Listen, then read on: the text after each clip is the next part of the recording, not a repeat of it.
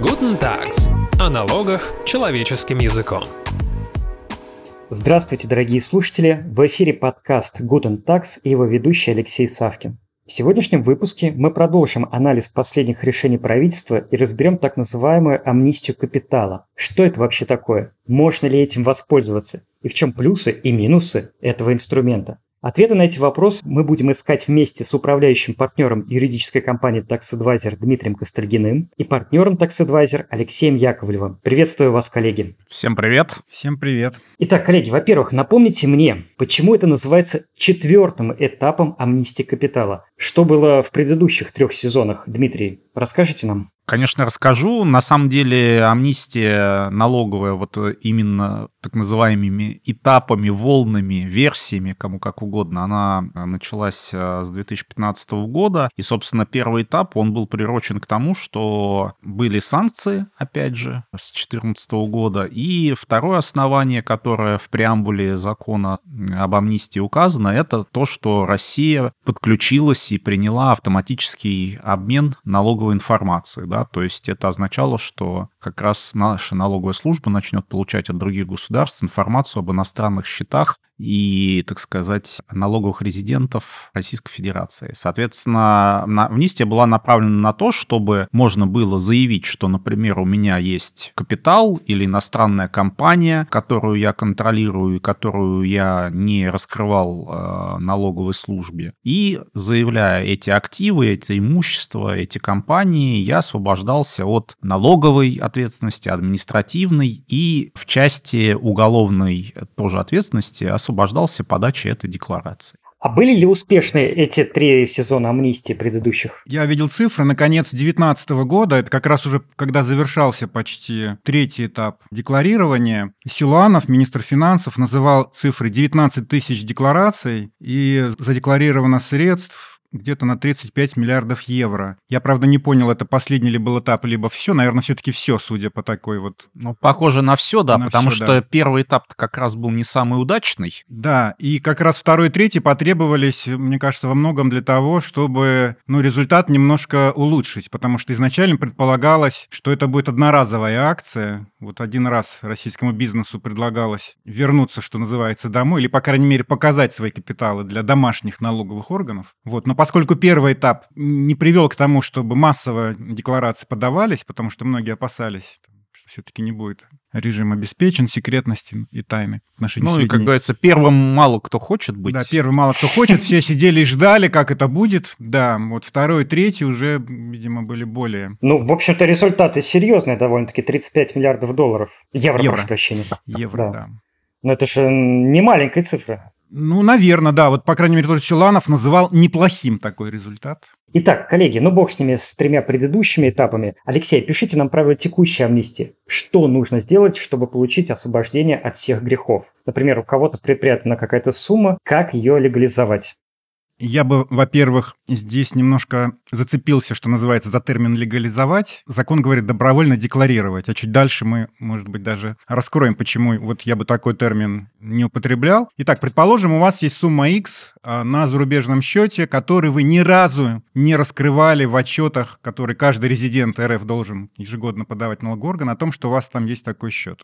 Вы должны перевести средства с этого счета на счет в российском банке и подать декларацию. Форма, этой, форма декларации утверждена этим же законом, она немножко доработана с учетом того, что все-таки есть нюансы определенного этого этапа, и подать ее в налоговые органы. Собственно говоря, можете указать а в этой декларации, если хотите, источники приобретения этих средств. Можете указать еще каких-то лиц, которые, ну, не знаю, помогали вам в этом, либо, ну, тех лиц, для которых раскрытие этих данных может иметь значение. Не знаю, может быть, члены вашей семьи. А может, и не указываете источники? Это добровольно. Это добровольно, и здесь, ну, надо подумать, в общем-то, насколько это актуально. Я могу вот на практике вспомнить такой случай, когда мы защищали одного доверителя, который в России продавал э, земельные участки. У налоговиков были вопросы по налогообложению этих земельных участков, а он их указал, доходы от продажи этих участков, как источник появления средств на счете там в Кипрском банке. И у нас была аргументация, что вы не можете использовать, допустим, э, эти сведения или, или предъявлять претензии да, налоговые к этим операциям, потому что это связано вот с э, этой декларации амнистии. Вот поэтому, возвращаясь к вашему вопросу, у вас счет в иностранном банке, на нем сумма средств, этот счет ранее не декларировался, не фигурировал в отчетах. Значит, надо перевести средства в Россию и подать декларацию, если коротко, да? Как получить гарантию? И после этого я освобожден от ответственности и от налогов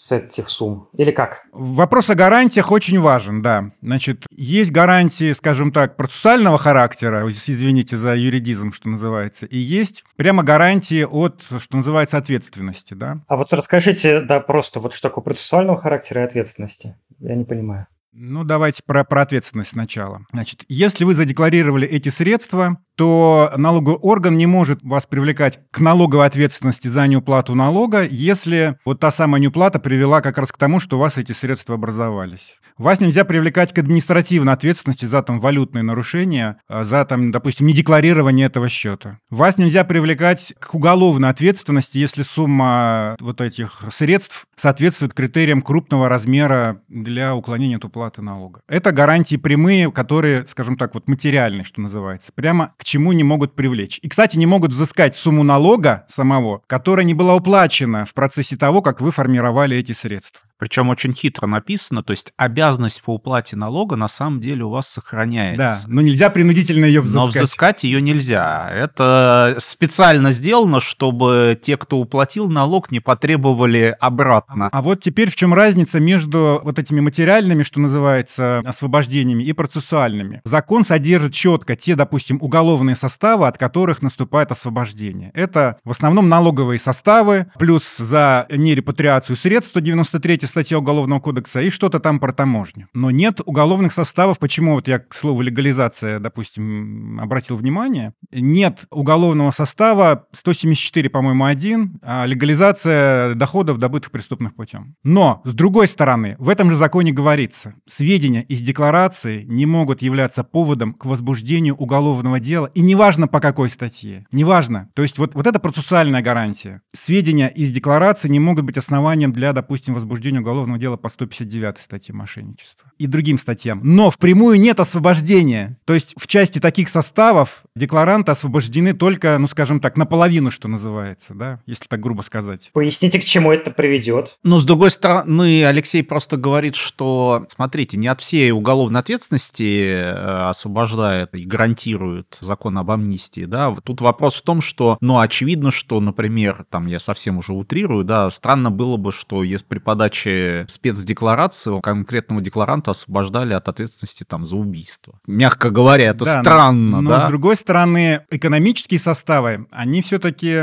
очень часто пересекаются между собой, и, может быть, забегая вперед, можно вспомнить самый громкий случай, когда декларация всплывала, что называется, в уголовном деле. Это вот тот кейс Валерия Израилита. Про этот кейс у нас, по-моему, аж два выпуска подкаста. Подкаста было, да. Вот как раз его-то обвиняли в мошенничестве, 159 статья, и 174.1 легализация средств, добытых преступным путем. Спрошу прямо, вот скажите, вот если человек задекларирует все-таки какую-то сумму, все-таки может ли наступить у него ответственность? Есть ли какая-то лазейка у э, проверяющих, контролирующих карательных органов. Получается, что наличие закрытого перечня составов такую лазейку сохраняет. Да, дело израилита, всплывшее и на уровне там чуть ли не президента решавшееся, и потом появились разъяснения Верховного суда, президиума и пленума. Для тех, кто не понял, еще раз Верховный суд. В, в виде вопросов. Вопросов и ответов, да, невероятно процессуальная форма. Вроде бы разъяснили, что нет, и как раз по составам, которые прямо не закрыты, вот, да, вот этой амнистии, что называется, да, процессуальные гарантии распространяются на все уголовные составы. Сведения из декларации не могут быть поводом для любого уголовного дела. Но, как говорится, да, не могут быть. И в деле Израилита очень интересно следственные органы же говорили. Они говорили, но мы в ходе судебного следствия не собираемся исследовать. Это в рапорте где-то там, как повод вообще для... Ну, простите, суд рассматривает. Суд что, не видит этот документ? Он как-то половину мозга выключает, что ли, судья? Вот. Да дело даже в другом, что если ты хоть раз прочитал содержание этой спецдекларации, да, пока у нас нету девайсов, как в известном фильме «Люди в черном», да, забыватель, да, забыватель, то из головы эту информацию уже не выкинуть. И в этом основной риск. Просто в данном конкретном кейсе этот факт был зафиксирован, что они подглядывали, да, да, а где-то могут, э, к сожалению, не зафиксировать, и, наверное, это вот главный такой риск, что дай посмотреть, поняв информацию, можно, ну, как-то по-другому запросить ее, там, не будем подсказывать, но тем не менее. И, наверное, слушайте, еще важно сказать, ведь вот дело израилита, оно такое было громкое, медийное, что называется. Вы расскажите общую канву, потому что мало кто знает о нем из непрофессиональной сферы. В общем, э, бенефициар услуги, по-моему, да, обвинялся, вот как портал услуги обвинялся в том, что по какой-то сделке там не то купил, не то продал трубы какие-то старые под видом новых, вывел за границу средства, там сумму X. Он обвинялся по статье мошенничества, 159 статья Уголовного кодекса, и 174, по-моему, 1, легализация средств, добытых преступным путем. Он в декларации амнистийно, не помню какого этапа, не, не так это важно, наверное, да, задекларировал, по-моему, средства и указал как источник, ну, вот эту сделку условно там, да, или как-то, в общем, эта сделка фигурировала в его специальной декларации. По-моему, Федеральная служба безопасности провела изъятие этой декларации в, прямо в Федеральной налоговой службе, куда он ее сдал. И эта декларация была использована, можно тут вот как бы разные словеса юридически использовать, но вот если отбросить их шелуху вот лишнюю, да, она была использована для э, того, чтобы строить строить обвинение. Более того, насколько появление у следствия этой декларации, ему добавилась еще одна статья уголовная 193.1. Это перевод валютных средств по подложенному документу. Ну, как-то так звучит состав. Что случилось дальше? По-моему, полномоченный по правам предпринимателей Титов, кому обратилась, по-моему, защита, придал гласность широкую, скажем так, этому кейсу. Включились э, определенные силы, ресурсы. И достаточно быстро появились разъяснения Верховного суда о том, что все-таки надо закон понимать так, как его его, кстати, трактовал президент, когда вообще э, не закон трактовал, а идею амнистии, да, что если ты раскрываешься, то к тебе не должно быть вопросов. И просто суд еще раз подтвердил два раза. Сказал, что да, гарантии эти имеют приоритет над нормами того же, не знаю, уголовного и уголовно-процессуального кодекса, 140 ФЗ. И для тех, кто не понял, еще раз потом повторил, по-моему, на уровне уже президиума еще. Ну и в целом все сомнения толкуются в пользу декларанта. Он в конце да. добавил, да. что цель как бы не разрушить вот это доверие лиц, которые реально доверились и раскрыли эту но, информацию. Ну, я бы, учитывая, что вот четвертый этап на носу, все-таки не ограничился бы этим вот почти голливудским по известности кейсом, а вспомнил другие рутинные вещи, с которыми мы, наши клиенты, сталкивались. Э, что вы имеете в виду? А вот я сейчас расскажу. Начиная, по-моему, со второго или с третьего этапа, можно было декларировать контролируемые иностранные компании. И вот люди э, раскрыли кики. И вдруг через какое-то время к ним э, приходят требования из их налоговых органов, где они там живут, с просьбой ответить, а почему вы не платите налог с прибыли контролируемых иностранных компаний? Люди были в некотором недоумении. И вот я вот с одним таким доверителем ходил в налоговую инспекцию. То есть была уверена, что ниоткуда, кроме спецдекларации, налоговые органы не могут включить, так, включить такую инициативу. И мы пришли с ним на беседу к руководителю налоговой инспекции. И позиция была очень простая. Вот мы про уголовные процессуальные нормы говорили, но есть и в налоговом процессе, что называется, тоже гарантия, что декларация, вот эта амнистийная, не может быть поводом или основанием для там камеральной налоговой проверки. Ну, для налоговых проверок. И наша позиция была в том, что по факту проводится камеральная проверка на основании вот этой декларации, по сути. С вами соглашались? С вашей позиции? Я сейчас расскажу, да. Ну, на что руководитель инспекции сказал, что мы все понимаем. Я говорю, ну, смотрите, вот сотрудники сидят. Сотрудники, скажите, вы из какого отдела? Они такие, отдел камеральных налоговых проверок. Я говорю, что вот вы тут начинаете говорить, что это не там мероприятие налогового контроля, которое... Там, предпроверочный да, анализ. Предпроверочный анализ, прости господи. Они говорят, слушайте, это спускает э, сверху, Поэтому мы нашли компромисс, в общем, что достаточно было просто подать пояснение, ничем не подтвержденное, что там нет прибыли, и от человека отстали. Правда, мы спросили, а остальные-то как? Я всегда спрашиваю, то есть, ну, входя в инспекцию, это всегда еще источник информации. Я говорю, а вот хорошо, вот, вот это наша ситуация. Я говорю, а остальные как? А остальные сдают отчетность. То есть не все декларанты, скажем так, стали стеной, а это был, ну, довольно, судя по нашим ощущениям, ну, распространенная ситуация. Вот те, те кто КИК задекларировал, что к ним пришли с вопросами все-таки. А где же налог? Коллеги, вот э, очень важное уточнение. Скажите, пожалуйста, сейчас может быть повторение дела израилита или вот ваших кейсов? Из ваших слов следует, что да, эта лазейка не закрыта, и дело израилита может быть возникнуть еще раз. Ну, с каким-то другим фигурантом, разумеется. Или я не прав? Наверное, здесь нужно следующее отметить, что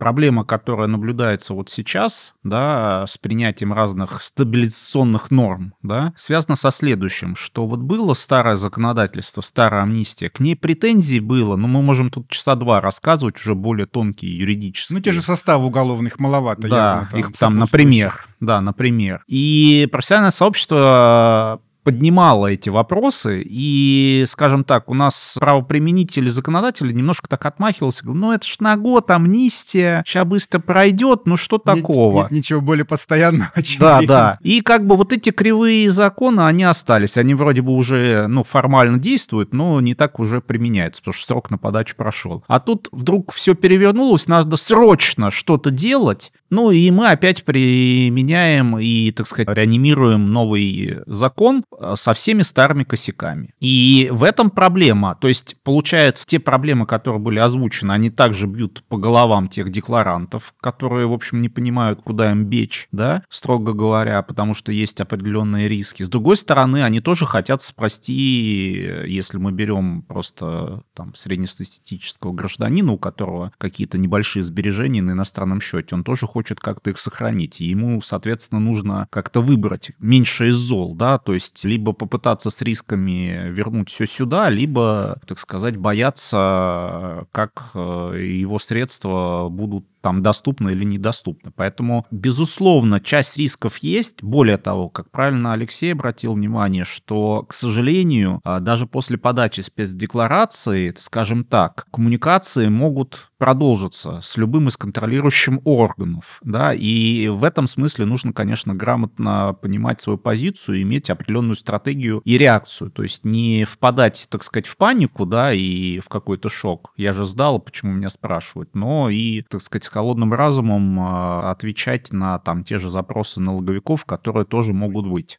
Я единственное, наверное, добавил бы, что получается, что по прошлым этапам прецеденты были, что называется. Поэтому, ну, конечно, раз они были по предыдущим, то никто не может дать стопроцентной гарантии, что какого-то повторения не будет. А с другой стороны, у нас вот все-таки те же уголовные Ну, конечно, составы. да. Старые Сейчас идет, не ну, по крайней мере, на какое-то время возврат, на- наверное, на какое-то время возврат к старому порядку возбуждения уголовных дел по налоговым составам, только по материалам налоговых проверок. И это большой плюс, потому что это означает, что сначала налоговики скорее тогда постучатся в двери декларанта, условно, да, не впрямую, и начнется с ними диалог. И уже на этом этапе можно, ну вот даже в, в нашем примере показать, что найти какой-то разумный компромисс и снять какие-то вопросы. Я к тому, что новый порядок возбуждения уголовных дел, возможно, смягчит эту ситуацию, и чуть-чуть риски все-таки, ну, снижает вот Да, какое-то развитие Это мы про старые, да. С другой стороны, поскольку четвертый этап, да, и там есть требования о возврате денежных средств, не только денежных средств, да, на территорию России. То есть вот это влечет тоже определенные проблемы и вопросы, которые, да, не разрешены с точки зрения того, а как вот гражданину действовать. А Что я имею в виду? Поскольку есть условия о том, что если я показываю средства там у иностранного брокера или на счетах в иностранном банке, я должен до подачи декларации их вернуть в РФ и после этого задекларировать. Но закон как бы пропускает или игнорирует ситуацию следующую, что есть гражданин, который готов это все задекларировать и вернуть деньги, там, валюту на счет в российском банке, но у него есть объективные препятствия. Например, иностранный банк блокирует этот перевод под разным соусом, что нужно пройти новую проверку, Комплайенс. комплайенс, нам при- а, а лучше приедьте к нам, и мы пообщаемся вживую. Ну вот, в общем, включает какую-то бюрократию. И, ну,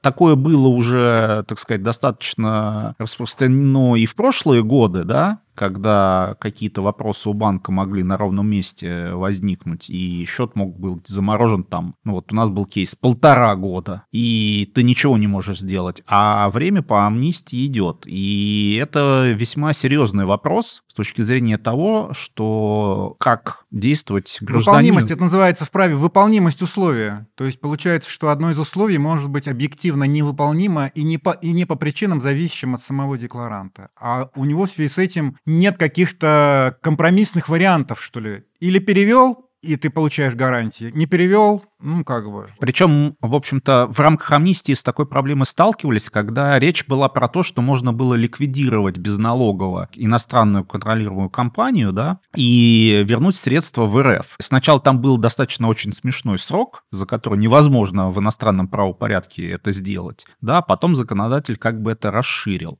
И потом, по-моему, даже учел вот эти случаи, когда там все-таки решение принято было о ликвидации, но оно там чуть дольше исполнялось фактически. Ну вот, кстати, тоже, опять же здесь, если я направил платежку, поручение на перевод, и дата та, есть на ней, да, да, дата есть, и та страна блокирует, то, в общем-то, тоже, наверное, имеет смысл как-то это учесть. Ну, послабление, конечно, сделать, да.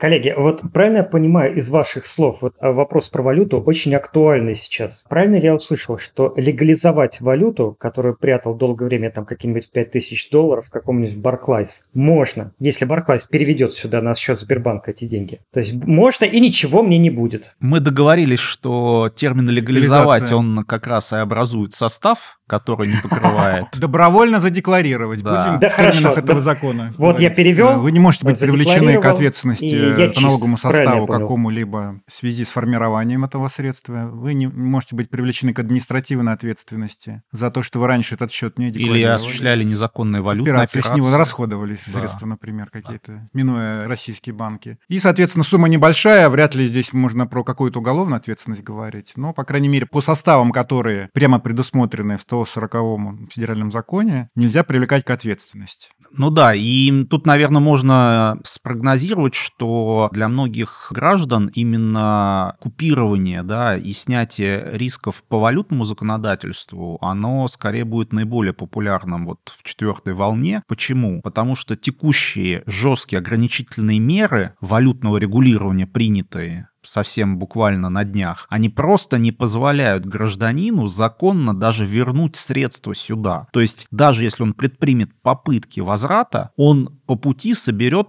ну, как минимум, один состав административный э, за нарушение валютного законодательства. Ого, и, вот это а, новости. А, да, но это, это мы обсудим Это мы отдельно конечно. обсудим, но вот основная целевая аудитория, можно предположить, это вот такой гражданин. Хотя вот говоря про целевые аудитории, ну, наверное, нельзя не сказать про особенность вот этого четвертого этапа, то, чего не было раньше, да, какие объекты, какие активы подпадают под э, добровольное декларирование. Добавились наличные денежные средства, чего не было раньше. Поэтому если вот тот самый условный миллион долларов... Зарыт на грядке. Хранился в чемодане в Италии. Лежит под матрасом, да, то, соответственно, внесение его на счет в российском банке и транспортные средства звучит таким образом. Еще одна категория активов. Яхта, Феррари, все это. Совершенно верно. Яхты, самолеты, ну, вряд ли автомобили, потому что их надо зарегистрировать в российском э, реестре. Яхта может переплыть, что называется, и зарегистрировать. Самолет тоже может перелететь и зарегистрироваться в российском реестре. Но автомобиль можно перегнать по Европе. Да, наверное. Но ска... на той же яхте. На той же яхте.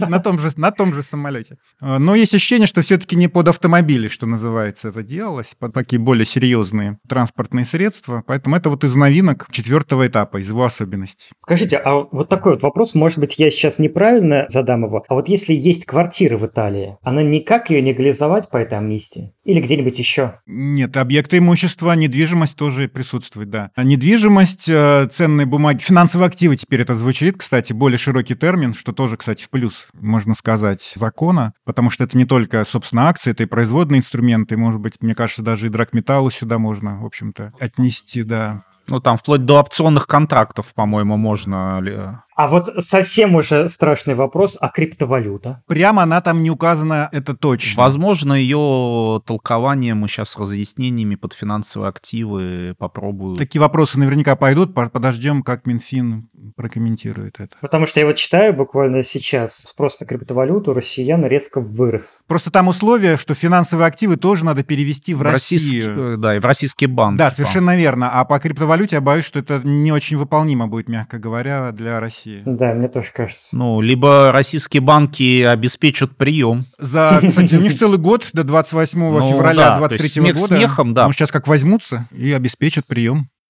Но напоминаем, что условие это оно все равно есть. Поэтому вот если оно будет решено технически, то и разъяснение Минфина, если будет. Коллеги, чтобы подвести резюме нашего разговора, мы, по-моему, обсудили сейчас все. Вопрос к вам обоим. Все же, если вы рекомендуете воспользоваться амнистией, то почему и кому? Вот так вот вкратце, тезисно обозначьте, пожалуйста. Я бы сказал, что мы не рекомендуем пользоваться или не пользоваться, потому что это каждый декларант решает сам. Это как бы судьба каждого человека. Мы говорим о рисках. Это как, не знаю, жениться и жениться. Посоветуете или нет? Ну, спрашивают у друзей такое. Вот, поэтому, не знаю, я думаю, что мы скорее все-таки воздержимся от прямой рекомендации, пользоваться или нет. Это каждый все-таки должен для себя решить сам. Мы можем сказать о плюсах и минусах. Тогда ответьте, плюсов больше или больше минусов? Так ну, это как раз зависит а от зависит жизненной ситуации от жизненной конкретного ситуации. человека. Тут можно, конечно, предполагать, что скорее, наверное, гипотетические плюсы, например, у человека перевесят в пользу, например, использования амнистии. Вот как мы говорили, если просто вы приняли решение, что у вас, например, брокерский счет есть иностранный, вы сворачиваете весь портфель, распродаете и хотите вернуть денежные средства сюда. Тем самым э, через амнистию хотите закрыть возможные риски там по валютному законодательству, да, то, наверное, наверное, если в целом эти переводы пройдут, плюсы скорее перевесят те минусы, которые у вас были. Тем более, если вы этот счет на самом деле ранее декларировали, платили НДФЛ с э, финансового результата положительного на этом брокерском счете и так далее, и так далее. Но здесь как раз важно, прежде принять решение, нужно понять, что вы будете декларировать, какие активы, да, вот, Алексей, ты задал вопрос про крипту. Ну, серая, серая зона, да, задекларируешь ее, а скажут, а это нельзя, и ты уже показал. То есть, получается, в отношении этого актива гарантии не сработают. Ну, еще э, достаточно много там э, подводных камней, связанных, например, если это с компаниями иностранными, иностранными или российскими связано, да, потому что это тоже был извечный вопрос, если, так сказать, бенефициар хочет, скажем так, через амнистию избежать уголовной ответственности за неуплату налогов юридическим лицом, он себя только обезопасивает, так сказать, в этой декларации, или там менеджмент компании, или мы, весь менеджмент должен подать эту декларацию. Вот, вот, кстати, в декларации как раз и предполагает, что можно еще каких-то лиц указать, кто связан с, вот с этими средствами. С, с, вот, и поэтому, образом. да, часть этих вопросов, она до сих пор открыта, и практики по понятным причинам сформировалась на счет них. Поэтому, безусловно, важно просто определиться э, ваши жизненные цели. Чего вы хотите и к какой точке прийти, а дальше уже разбираться пошагово и в разрезе активов, и в разрезе персоналей. Что Валерий Израилит тоже, возможно, приходил консультантом.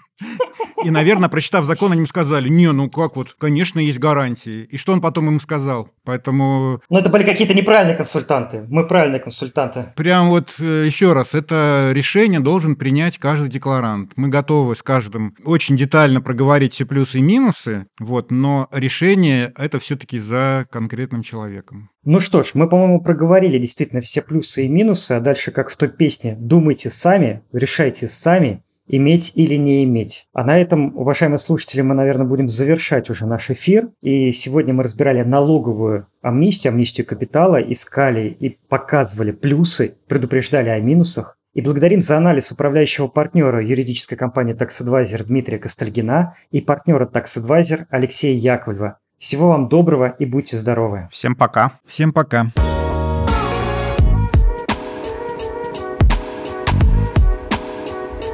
Guten Tags. О налогах человеческим языком.